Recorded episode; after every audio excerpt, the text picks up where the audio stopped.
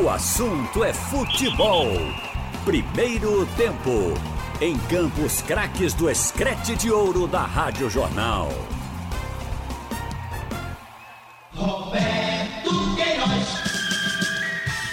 Alô, alô, torcedor brasileiro. Um abraço para você. Segunda-feira, o começo de mais uma semana. E todo mundo aí torcendo para melhorar esta situação. Vamos torcer, vamos continuar rezando e torcer e torcendo. Muito bem, vamos aos destaques do programa. Rádio Jornal. Futebol. Antônio Gabriel. Técnico Gilmar Dalpozo fala sobre estudos e propostas de mudança da equipe quando o futebol for retomado. Timbuque estuda a possibilidade de dois atletas continuarem ou não na equipe após empréstimo. E CT Wilson Campos foi completamente revitalizado, visando o reinício dos trabalhos. Santa! Tiago Moraes. Tricolor do Arruda tem nesta segunda-feira reunião importante para tratar da volta dos jogadores e a apresentação de todo o departamento de futebol. Atacante Victor Rangel está sem contrato desde a última quinta-feira da semana passada e agora vai ter conversas com Santa Cruz, mas dificuldade financeira trava qualquer negociação. Os destaques do Santa Cruz aqui no assunto é futebol primeiro tempo. Igor Moura. E Leão da Praça da Bandeira na expectativa de conseguir receita para quitar pelo menos um mês em atraso com seus funcionários. Volante entrou na justiça pedindo rescisão com o rubro-negro por conta de atrasos salariais. Lateral direito teve rescisão publicada no BID com o Atlético Mineiro, mas não deve ser regularizado neste momento. Trabalhos técnicos. Big Alves, Edilson Lima e José Roberto Camutanga. Roberto Queiroz. Vamos começar pelo Náutico. Alô, Antônio Gabriel.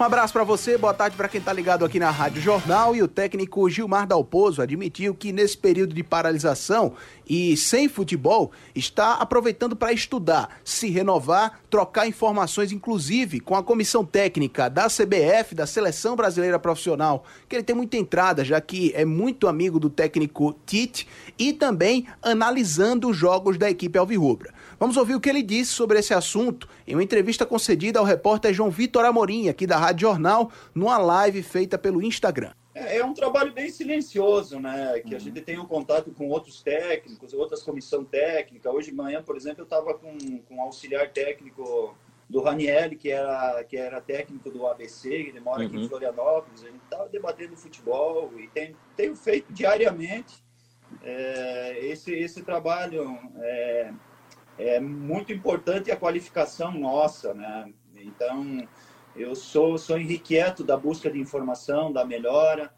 E, e eu lembro que, eu acho que foi no, no, final do ano passado, eu assisti o livro e, e, gostei muito do sistema. um sistema que eu gosto muito, 4-1-4-1, mas com uma postura diferente dos meio-campistas. Muita gente fala, muita gente fala de três volantes que o Liverpool joga, mas para mim é, é os três, três, três atletas aí do meio campo, inclusive o Fabinho fazendo essa primeira função, é, agredindo muita marcação, tendo qualidade de jogo. É, então me chamou muito a atenção e aí eu fui aprofundar, aprofundar esse sistema, é, que era aquele sistema que eu usava na Chapecoense, que, ela foi, que ele foi vitorioso, porém é, com a função diferente de alguns atletas. Então eu busquei junto à seleção brasileira com, com o Kleber, que é auxiliar técnico, conversei com o Tite e, e a gente aprofundou o assunto. É, e, e, eles mandaram um material do livro que a seleção brasileira tinha. E, e, aí eu conversei com a minha comissão técnica e eles também prepararam, é, o pessoal da análise, Anderson e o, Bru, e o Breno, né, prepararam um material. É, se, se eu entender que dá para a gente aplicar esses conhecimentos, esse, aquilo que eu aprendi aí, colocar na prática, a gente vai fazer já, já na nossa retomada. Pronto, tá então a participação do técnico do Náutico, Gilmar Dalpozo, aqui no assunto é futebol primeiro tempo. O Náutico que fez um trabalho de revitalização no gramado, nos gramados, aliás, do CT Wilson Campos no bairro da Guabiraba, visando o reinício dos trabalhos que ainda não foi definido aqui no estado. Esse trabalho também será feito para revitalizar o gramado do Eládio de Barros Carvalho, já que os aflitos passou por uma reforma na drenagem. Essa reforma foi concluída e agora o gramado será recuperado. Ainda sobre o futebol, dois jogadores voltam de empréstimo quando o Náutico retomar as atividades. O meio-campista William Gaúcho e o lateral esquerdo Assis. O William Gaúcho deve ser reemprestado para a equipe do Afogados, já que a Coruja Sertaneja tem esse interesse. Já o Assis, que estava no 15 de Piracicaba, ainda é um incógnita pode ou não ficar na equipe alvirrubra. Destaques do Náutico aqui no assunto é futebol, primeiro tempo. Tricolor Santa! Chegando, contando tudo, Thiago Moraes.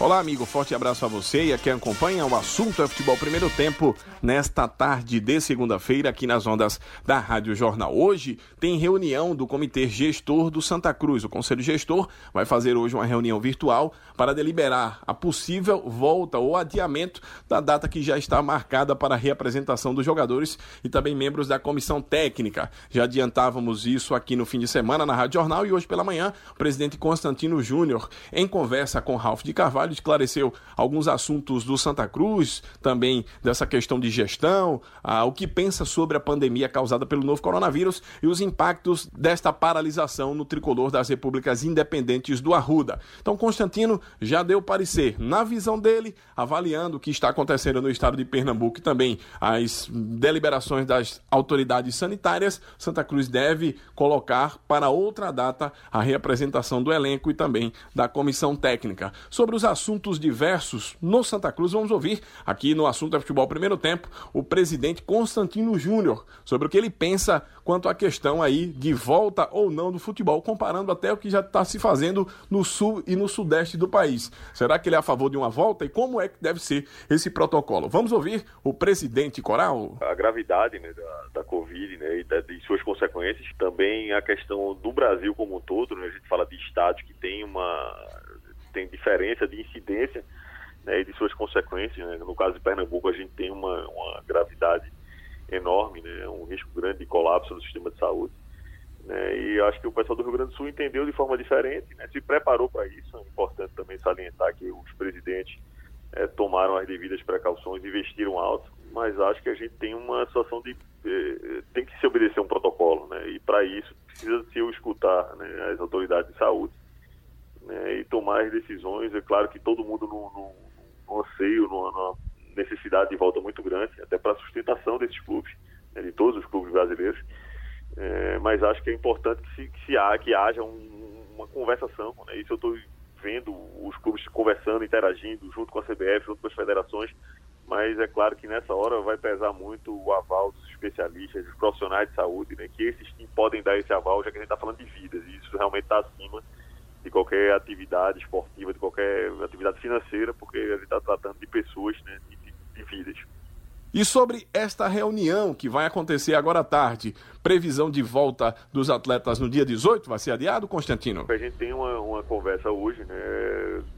Estamos analisando todo o cenário, né? A gente ficou de inclusive dar um feedback para nosso os nossos atletas e também nossa comissão técnica, né? Haja vista a, a possibilidade né, de, de é, é, das ações assim do, do governo né, serem ampliadas, né, as ações do governo de Pernambuco serem ampliadas. Então, claro que isso dá uma tendência de, de impossibilidade de volta no dia 18. Então, a, a, grande chance, né, após a conversa de toda a diretoria, né, do corpo médico né, e das ações do governo, né, até o final da tarde, começo da noite, a gente deve né, voltar para os nossos atletas a resposta, mas muito possivelmente com a possibilidade de, de postergar essa, essa volta aos treinamentos do Santa Cruz, sem dúvida alguma.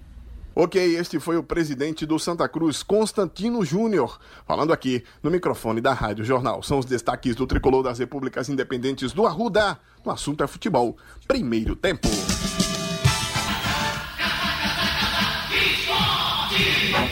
Alô, Igor Moura! Valeu, boa tarde, um forte abraço pro amigo ligado aqui no assunto é futebol primeiro tempo e depois de passar uma semana muito difícil com demissões de funcionários visando uma redução no gasto com o futebol e com o administrativo, o esporte que vive uma crise financeira sem precedentes vai buscar ainda esta semana uma receita para quitar o que resta do mês de fevereiro e também quitar o mês de março em atraso com os funcionários, os desligados e também os que ainda trabalham no rubro-negro e também com o elenco profissional, juntamente com comissão técnica. O esporte, que viu o volante Jean Patrick entrar na justiça pedindo uma rescisão contratual unilateral, o volante que alega está praticamente pagando para trabalhar. Em entrevista ao blog do torcedor, o atleta está pedindo desligamento, citando três meses de salários atrasados e não recolhimento do FGTS. Os salários em questão, fevereiro, março e abril. O esporte, como já foi dito, demitiu alguns funcionários do seu quadro e, inclusive, comissões técnicas das divisões de base. Em uma nota oficial veiculada no último sábado, o esporte deu a entender que a federação já avisou que, muito provavelmente, todas as competições de base serão suspensas nessa temporada muito difícil no futebol no planeta de 2020, por conta, claro, da pandemia do novo coronavírus. O lateral direito Patrick teve sua rescisão com contratual publicada no Boletim Informativo Diário com o Atlético Mineiro é reforço rubro-negro para o Campeonato Brasileiro da Série A, quando tiver início, obviamente, o campeonato, mas o esporte não deve regularizar o atleta neste momento, até pela dificuldade financeira e também, claro, nesse período sem jogos,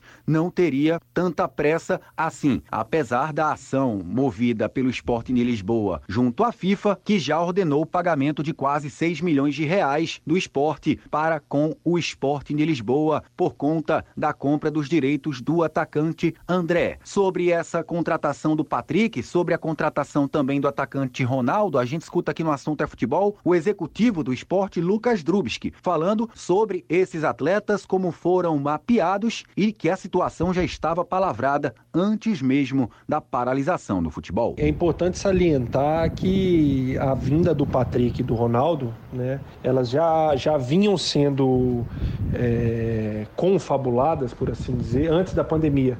Então a gente não, não tomou nenhum tipo de atitude irresponsável de é, pô, no meio da pandemia a gente está preocupado com quem está fora que quem está dentro. Não, não é verdade. Né? Calhou das negociações chegarem a um desfecho já em, em momento de pandemia. Né? Então, é, em relação ao que a gente buscou, né, o que a gente viu, é, falando especificamente do Ronaldo, um atleta é, experiente, né, um atleta rodado, mas que ainda tem, tem uma idade bacana né, em termos de juventude. É um atleta que estava sendo o destaque do, do, do, do Santo André no, no, no, Campeonato Paulista e é um campeonato que hoje a gente sabe que ao lado da, da Copa do Nordeste é a competição que mais tem equipes de Série A e Série B do, do Campeonato Brasileiro. Então é uma equipe muito forte. Então um jogador que se destaca numa competição desse nível contra grandes equipes sempre vai chamar atenção,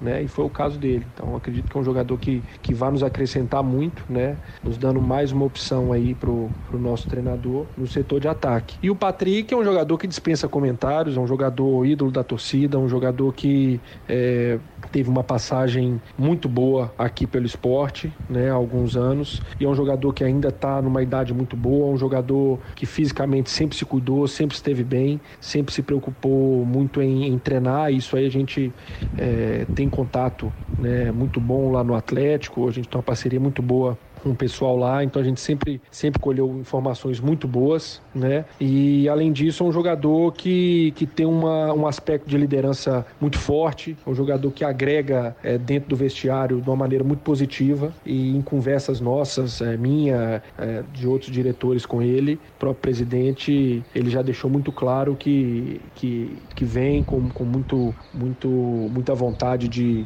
de fazer um ano bom aqui no esporte, sem fugir dessa, dessa responsabilidade de, de ajudar uh, a liderar né, esse, esse vestiário, esse grupo, que um jogador que, que conhece a casa como ele já conhece, né, querido, conhece a cidade da forma como conhece, vai, vai somar muito para o nosso grupo, sem sombra de dúvidas. Palavras de Lucas Drubski, conversando conosco aqui no Assunto é Futebol, primeiro tempo. Roberto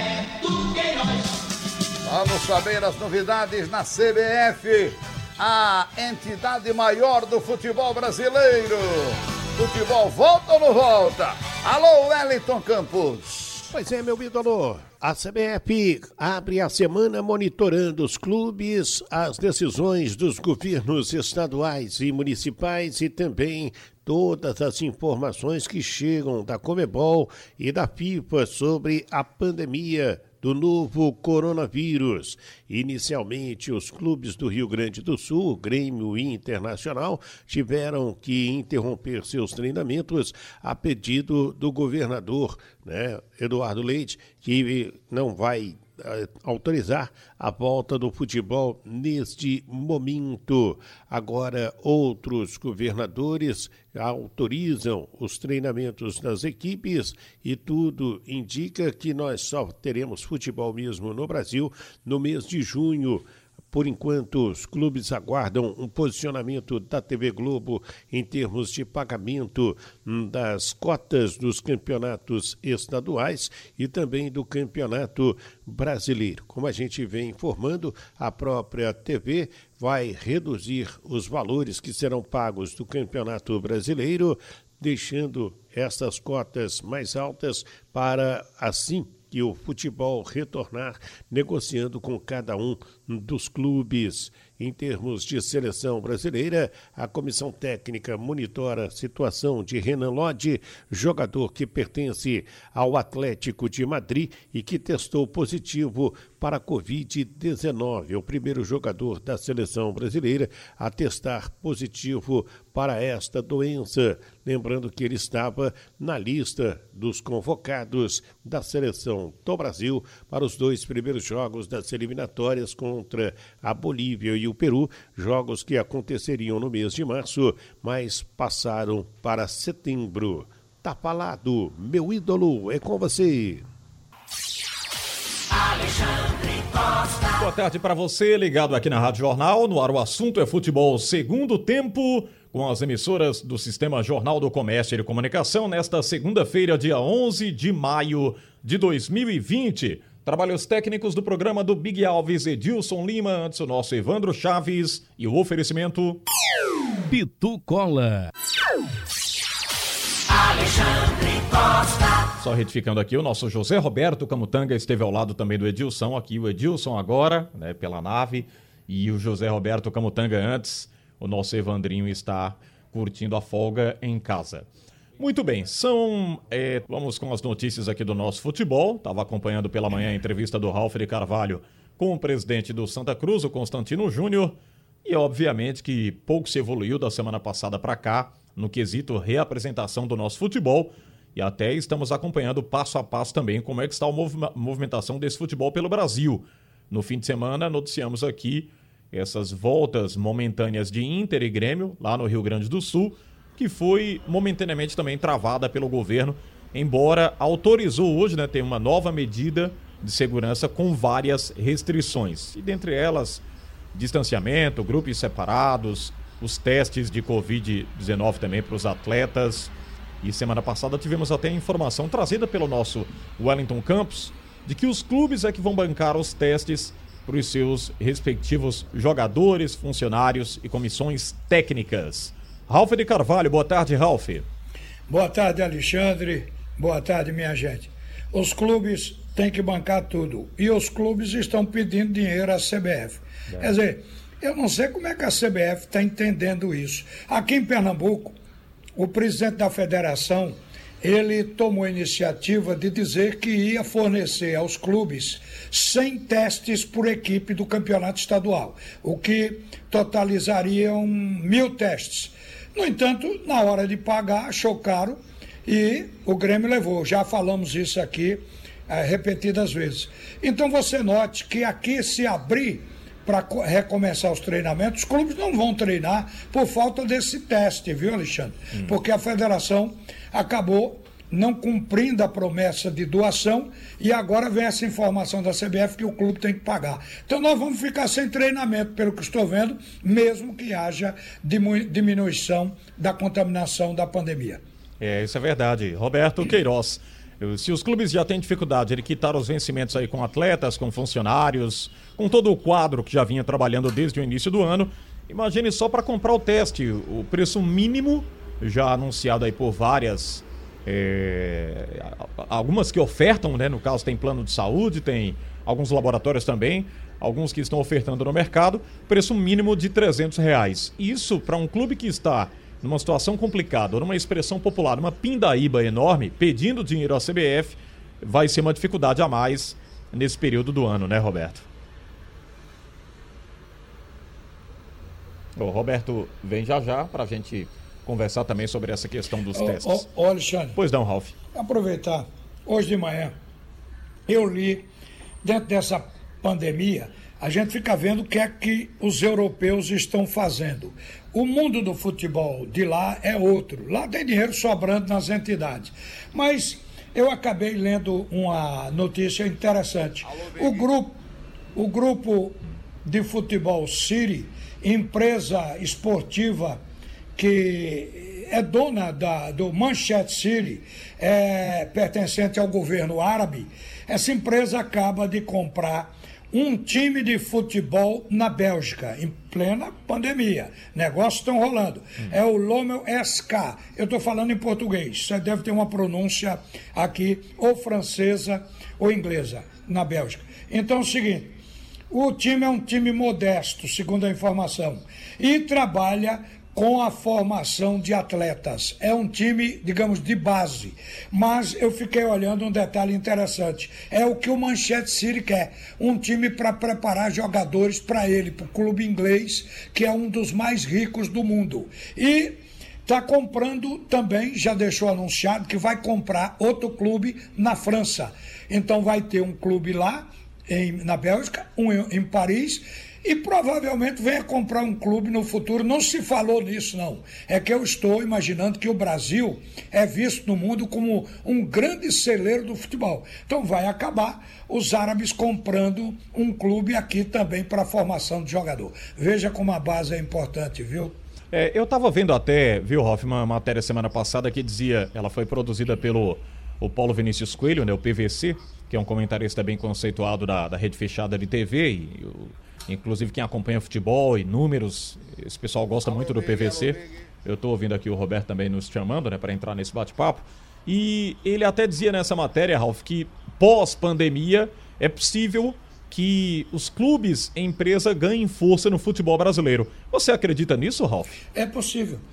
A gente sabe que vai haver uma mudança. Nada será como antes. Agora, há uma tendência, pelo que eu estou ouvindo de especialista em negócios, que é uma coisa diferente da bola rolando, da tática do futebol. Os especialistas em futebol, mas em negócio, estão achando que o mercado, inclusive, vai ficar flexível. Jogadores vão ficar mais baratos e os salários tendem a não subir logo pós pandemia.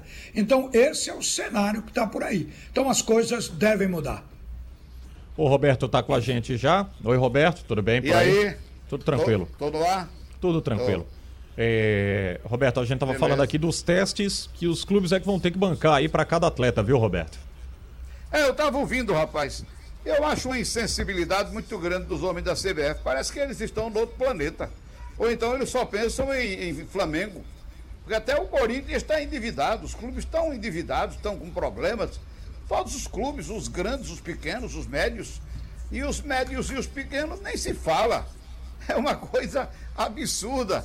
Não, tudo bem, vocês, os, os clubes pagam os testes. É, Aí o clube diz: a gente paga, agora manda o dinheiro. é difícil. É uma situação. Você falou Pelo no. Pelo amor de Deus, hein? É. Você está falando no Corinthians aí, Roberto, e hoje a notícia do Corinthians é que ele não paga 110 milhões em FGTS, imposto de renda. Aí tem Olha, especialista véio. vendo isso como um crime, né? Que o Corinthians vai ter que pagar de todo jeito. A dívida é de 665 milhões. A do balanço de dezembro do ano de 2019, ano passado. Uhum. É, Corinthians, a dívida do Corinthians. Imagine é. só, né? Um clube como o Corinthians, que já fez contratações estratosféricas, parcerias é, realmente é, com valores exorbitantes, de repente deve aí teve até a luz cortada, como o Roberto falou semana passada, em meio a essa crise enorme. E, e já que a gente está falando aqui. empurraram um estádio para o Corinthians pagar. O Corinthians joga, não tem renda de jogo. Dizem que aquele não estádio. Tem renda de jogo. A renda de aquele, jogo aquele fica estádio, com o estádio. Aquele estádio seria para ser quase que doado. Mas parece que deu errado e o Corinthians tem que pagar. É, é impressionante isso. Eu me lembro, eu me lembro aquele do caso todo, a, nós acompanhamos o estádio, o Corinthians vai ganhar um estádio, vai ganhar uma. uma é, Calma, situa- Roberto, Olha, tenha- tenha eu calma. não sei, viu? Os caras entram em cada uma, dirigente de futebol, é, alguns, né? Hoje a gente já vê um pouco mais de seriedade. Mas é porque deu em errado. algumas situações. Diga, Ralf. É, é porque deu errado. Deu errado, deu errado. Ih, tá, tá rindo aqui, Eu rapaz. sei que o Corinthians, ele tem a renda de publicidade, tem a renda de, de- da televisão, mas não tem renda de, de, de jogo. Não É. tem renda de jogo. Olha, eu queria E nem tem estádio, porque o estádio, enquanto ele não pagar, não é dele. É verdade. É, eu queria trazer para vocês aqui, viu, Ralf e Roberto, uma pesquisa que foi feita através do UOL Sports, que consultou alguns torcedores brasileiros e 33% desses torcedores, respondendo a essa pesquisa virtual, esses 33% são contra a. Aliás, são- apoiam a volta do futebol. Eu vou destrinchar aqui rapidamente para vocês o resultado. A pergunta foi: você é a favor da volta imediata dos campeonatos de futebol, mesmo sem a presença de público nos estádios, mesmo sem a presença do torcedor? A pergunta, a, a essa pergunta, 61% dos entrevistados dizendo que não. É, e 33% dizendo que sim. 6% não quiseram opinar sobre essa pesquisa, que ouviu 3.032 pessoas pelo Brasil, é, nos quais 3 mil foram considerados válidos nessa votação. Então, Um 30... que disse sim foi Felipe Melo do Palmeiras. Porque ele defendeu a volta dos jogos, aí acrescentou, com segurança. Mas você vê que 61% dos entrevistados acham que é um risco nesse exato momento. E é verdade, né? É verdade. A situação ainda não está. não- ninguém está livre ainda. Há um vírus aí rodando em cada, em cada passo que você dá, tem, uma, tem um vírus olhando para você. É, uma situação lamentável. É verdade. Para vocês terem uma ideia, o futebol alemão, né, que volta no fim de semana, tem muita gente na expectativa aí para ver o futebol da Alemanha, a Bundesliga de volta. Eles anunciaram hoje, em uma matéria, que os jogos sem público vão custar 570 milhões aos clubes da Alemanha. Nossa! É, um relatório foi feito e diz que esses clubes vão perder em bilheteria 570 milhões, convertendo aqui para o nosso real, já que para eles 91 milhões de euros é o que Mas eles vão separe, perder. separe. Esse aí é o que eles vão deixar de ganhar. Uhum. É claro que eu estava assustado aqui com se fosse o custo, com o número. Mas tem um custo. Eles vão deixar de ganhar e vão pagar também uma parte para abrir os estádios. Quer dizer, esse negócio de botar portão fechado e, e rolar a bola, eu acho que quando o campeonato é patrocinado, quando tem a venda dos direitos para televisão, dá para fazer, porque o clube, mesmo sem ter a entrada da bilheteria, ele tem a cota. Série A, a Série A, a televisão paga uma cota de direito de transmissão. Se esse direito de transmissão dá para cobrir e ainda sobra, dá para cobrir a despesa, ainda sobra, tudo muito bem. Mas um clube como o Santa Cruz Série C, que não tem cota de TV, se entrar em campo de portões fechados, é para pagar para a bola rolar. É, agora a gente tem que levar em consideração também o caso do jogador, porque os clubes que vão fazer um jogo, eles têm, cada clube tem aí uma movimentação de 40 pessoas, tem roupeiro, tem médico, tem enfermeiro, tem massagista, tem uma equipe grande de, de, de, de- de- tec- tem o técnico, tem preparador físico, tem, é muita gente. Afora os jogadores. Então vamos colocar aí para cada clube indo para o estádio, entendeu? É 40, 50 pessoas. Então você aí já tem 100. Eu não sei, é uma coisa que é preciso pensar direitinho, porque o torcedor não vai, tudo bem. Mas tem também aqueles que vão trabalhar, que vão abrir estádio, que vão fazer a limpeza de vestiário antes e depois. É muita gente para preparar, para fazer o jogo, né? É o presidente e do tem a esporte. segurança dessas pessoas. O presidente do esporte disse aqui na Rádio Jornal de que, além disso, quebra o isolamento, porque ele citou o fato de as duas equipes em campo, 22 jogadores correndo atrás da bola. Aí tem um E escanteio, três, tem uma falta, bate na área, tá aquela chafurdação. Que isolamento pode ter aquilo ali? Os jogadores podem jogar com máscara, mas na chafurdação empurra para lá e para cá. A máscara pode escorregar, pode cair do nariz e da boca.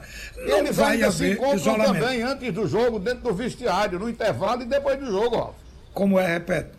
Dentro do vestiário, cada clube tem ali um monte de gente dentro do vestiário É verdade. só. Além disso, ele colocou esse, esse, essa questão da, da- do encontro dentro de campo que quebra toda a ideia de isolamento. O fato é que a gente quer que o jogo volte. Estamos aí querendo transmitir, o povo também, mas tudo tem momento. Lamentavelmente, o momento agora é de muita preocupação. É, o Ralf É, e Roberto, vendo- é, só pra tô gente fechar. hoje muitas filas também em supermercados. É gente fora esperando para entrar, tá uma loucura para É. se entrar no supermercado. É, caixa na frente da caixa, na frente de loteria. Quer dizer, é muita gente ainda circulando, né? É verdade. Agora, tem muita gente em casa, as pessoas nesses lugares mais pobres, é, pessoas que estão em casa, eu já vi muitas matérias de televisão mostrando o tamanho das casas, as pessoas na rua e dizendo, eu não posso ficar dentro de casa. Na rua é mais seguro do que dentro de casa, uma casa apertadinha, um vão só, para cinco pessoas. Dizer, é uma situação realmente difícil, que já era esperada aqui no Brasil, né? Pela pobreza, pela dificuldade. Na Europa, nos Estados Unidos, a moradia é maior, as casas são maiores. A gente conhece, a gente já passou aí. Eu já passei 35 dias na Espanha, 30, na Copa do Mundo, 35 dias na França. Ficamos também nos Estados Unidos, no México. O México nem tanto.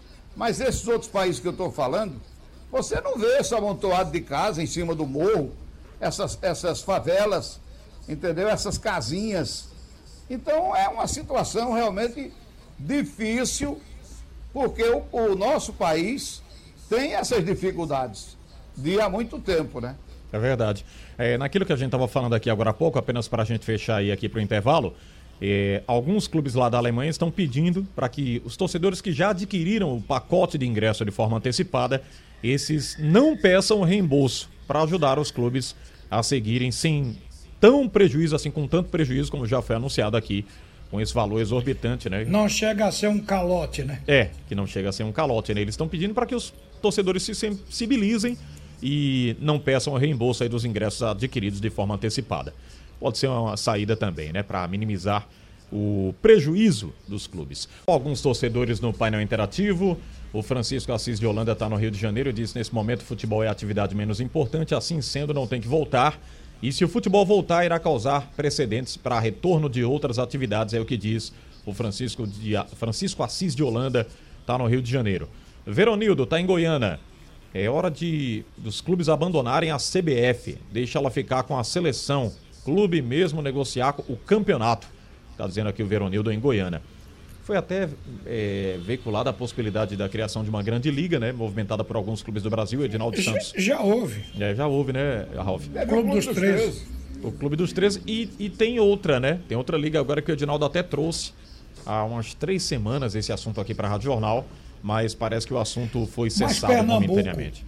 Pernambuco não aprovou, a princípio, o Clube dos 13. Porque se você observar, desde o início, a abertura do Clube dos 13, que nós tentamos colocar os nossos clubes lá.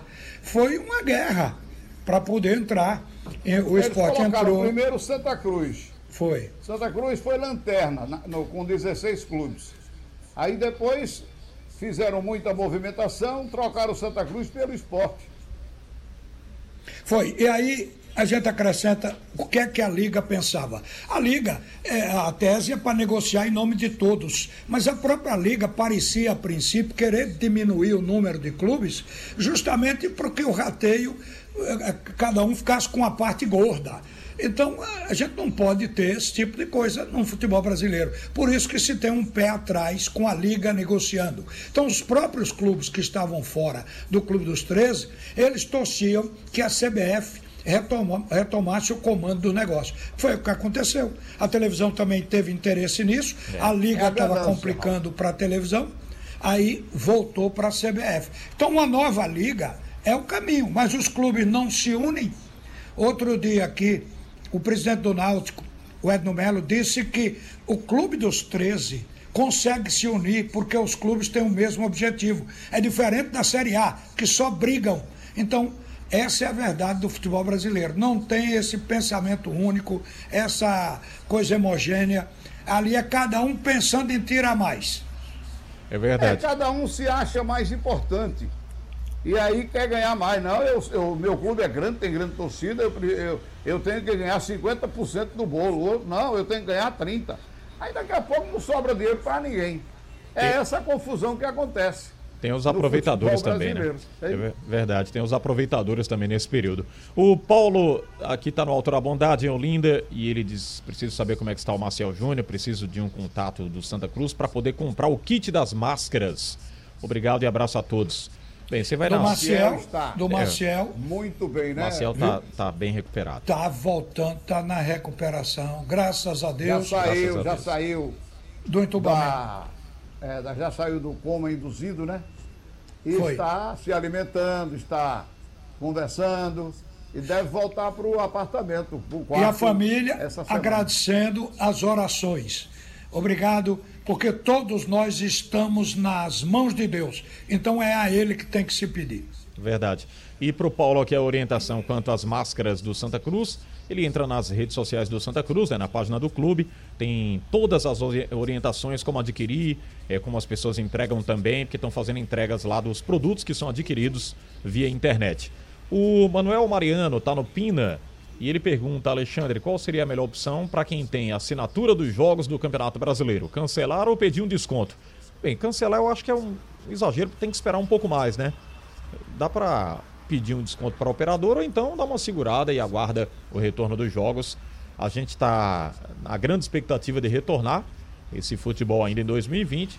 Então, enquanto isso, você fica esperando aí. O Guilherme Alves de Piedade. Eu, eu tenho um pensamento parecido com o do ministro da Economia nesse aspecto de comprar e no- o produto não foi entregue por causa da pandemia. Quando a fonte do produto é séria, o dinheiro pode ficar lá. Então, o que ele dizia e que eu penso é que se todos que estamos recebendo pagarmos as nossas obrigações, a economia gira. Mas se parar de pagar, aí ninguém vai ver o fundo do buraco. Então eu acho que para que tudo continue funcionando, cada um compra a sua parte. O jogo que você comprou e não foi realizado, será realizado depois por força de regulamento. Aí, se não realizar, o dinheiro pago do ingresso valerá para outro jogo. Vamos deixar como está, porque os clubes já estão pedindo água. É e daí começa a pedir dinheiro de volta. Para suspender fica difícil. Fica difícil. É. O Guilherme Alves de Piedade diz: ó, é, Ralf, isso mostra que a era das grandes transações vai encurtar. E eu acho que ele se refere aqui aos grandes salários dos atletas e grandes negociações do nosso É o, futebol. o né, tema Ralf? que você levantou, que nós falamos há pouco. Sim, exatamente. E quanto ao Adilson Aguiar, para a gente fechar de momento aqui com o torcedor, tá em Minas, diz, falem a respeito da discussão entre Jean Patrick e Sander. Bem, o Jean Patrick, ele se desentendeu com a diretoria, também pediu essa rescisão contratual, alegando que não estava recebendo os salários, estava pagando para jogar. Foi a declaração dele aos amigos aqui do blog do torcedor. Ralf, obrigado, um abraço Roberto. A gente vai para intervalo e volta para fechar. O assunto é Certo. futebol. Agora, sobre Jean Patrick aí. O Jean Patrick, eu acho que o Sander e todos os demais cobraram o seguinte: O Jean Patrick estava na mesma situação de outros jogadores. Como se trata de crise e todo mundo sabe que o clube é bom, o clube respeita o atleta e enquanto pôde, pagou. Então o jogador pode suportar, negociar, tirar um vale e vai vivendo. O Patrick não. Eu já falei aqui, ele queria sair porque ele sentiu que a probabilidade de ser titular no esporte é remota. Então ele encontrou um caminho, juntou as coisas e pipocou. Muito bem. Para fechar o assunto é futebol segundo tempo. Sugestão ou comentário sobre o programa que você acaba de ouvir, envie para o e-mail ouvinte@radiojornal.com.br ou para o endereço Rua do Lima 250, Santo Amaro, Recife, Pernambuco.